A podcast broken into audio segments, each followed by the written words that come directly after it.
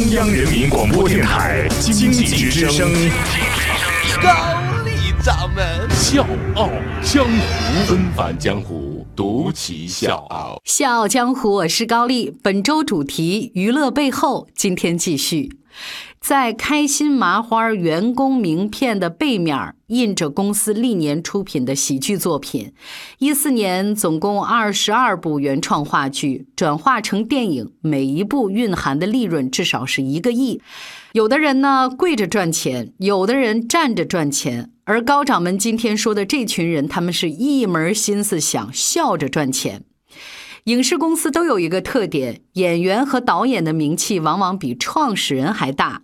麻花团队呢也是这样，马丽有她呼呼哈哈的那种标志性的笑声啊，沈腾呢通常都是那个倒霉蛋儿。可是那个只用了两年多时间，让公司估值翻了十六倍，直逼五十亿的六零后老爹，麻花团队的总裁刘洪涛却很少被人提到。纷繁江湖。独起笑傲，高丽掌门笑傲江湖，敬请收听。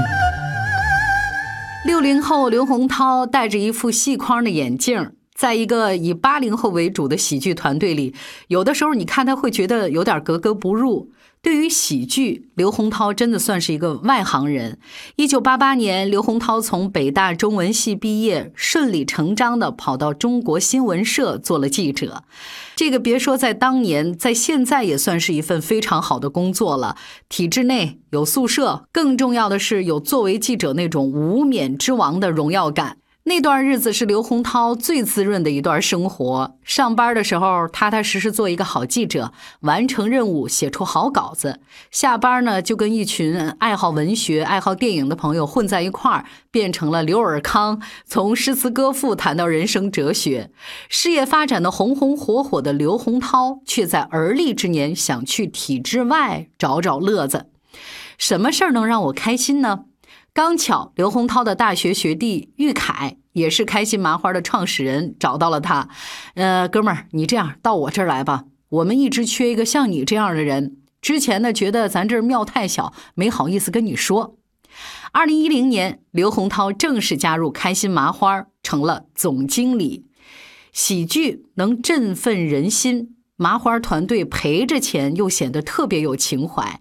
但是不看业务模式，只凭情怀的项目，在老刘看来，真的就像段子一样可笑。麻花负责卖笑，刘洪涛负责让麻花走好商业这条路。怎么个走法呢？首先定位要精准，就是要给年轻人看。题材呢特别的接地气，用陈佩斯的话说，就是麻花就像刚从地里拔出来的萝卜，沾了点泥土，但是绝对新鲜水灵。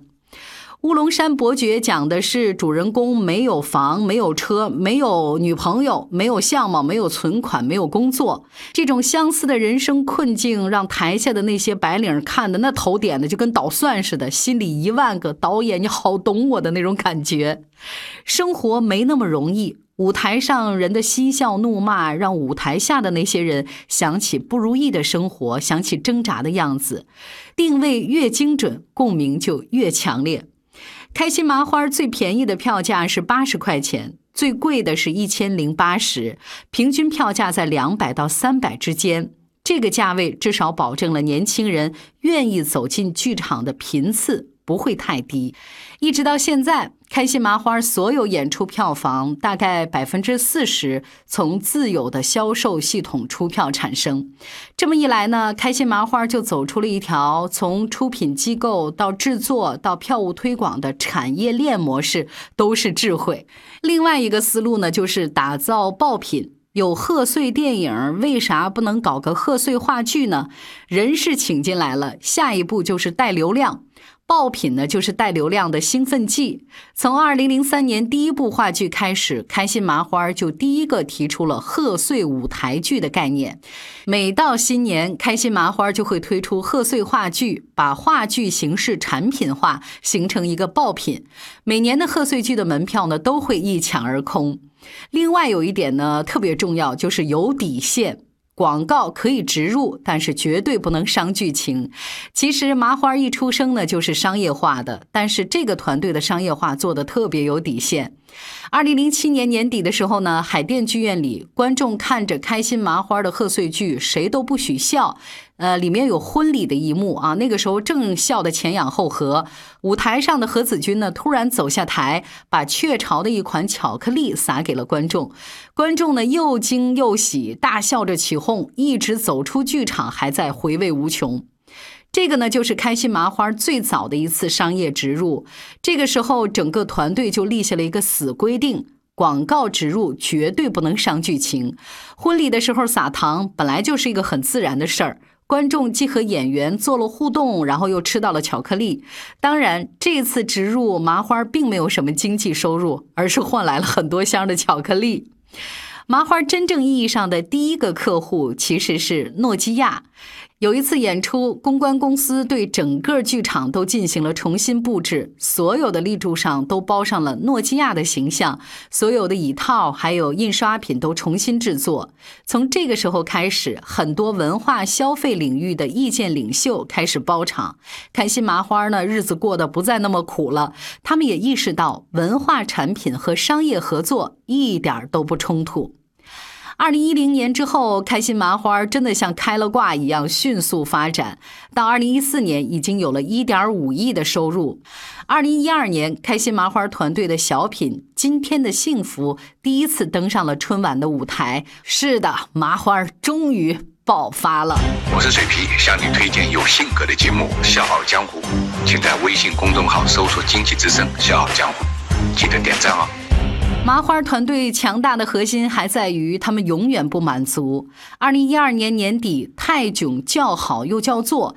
当时呢，刘洪涛心里就想：开心麻花最早成立的时候就是想做影视的，我们是非常了解喜剧的，为什么不做电影呢？三年之后，《夏洛特烦恼》上线了，没有大投资、没有大明星、没有大导演的三无产品，票房相当不理想。一向淡定的刘洪涛也急了，照这么下去，票房成绩必须是惨淡的。就在这个时候，他做了一个相当大胆的决定，砸一百万请粉丝看电影。营销方觉得刘洪涛这小子指定是疯了，直接就给他怼回去了。沈腾、马丽，就算你上过春晚舞台，也不算什么大腕儿，哪有什么粉丝基础啊？这个时候的刘洪涛据理力争，拍着桌子跟人家吵起来了，而且吵了好几架。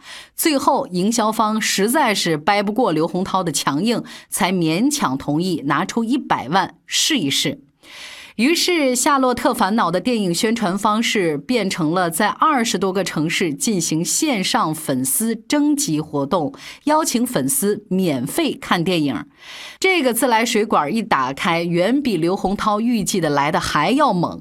那年，开心麻花成了唯一一个可以依靠团队粉丝进行粉丝营销的。电影制作方是粉丝把《夏洛特烦恼》捧上了二零一五年国庆档票房冠军的宝座。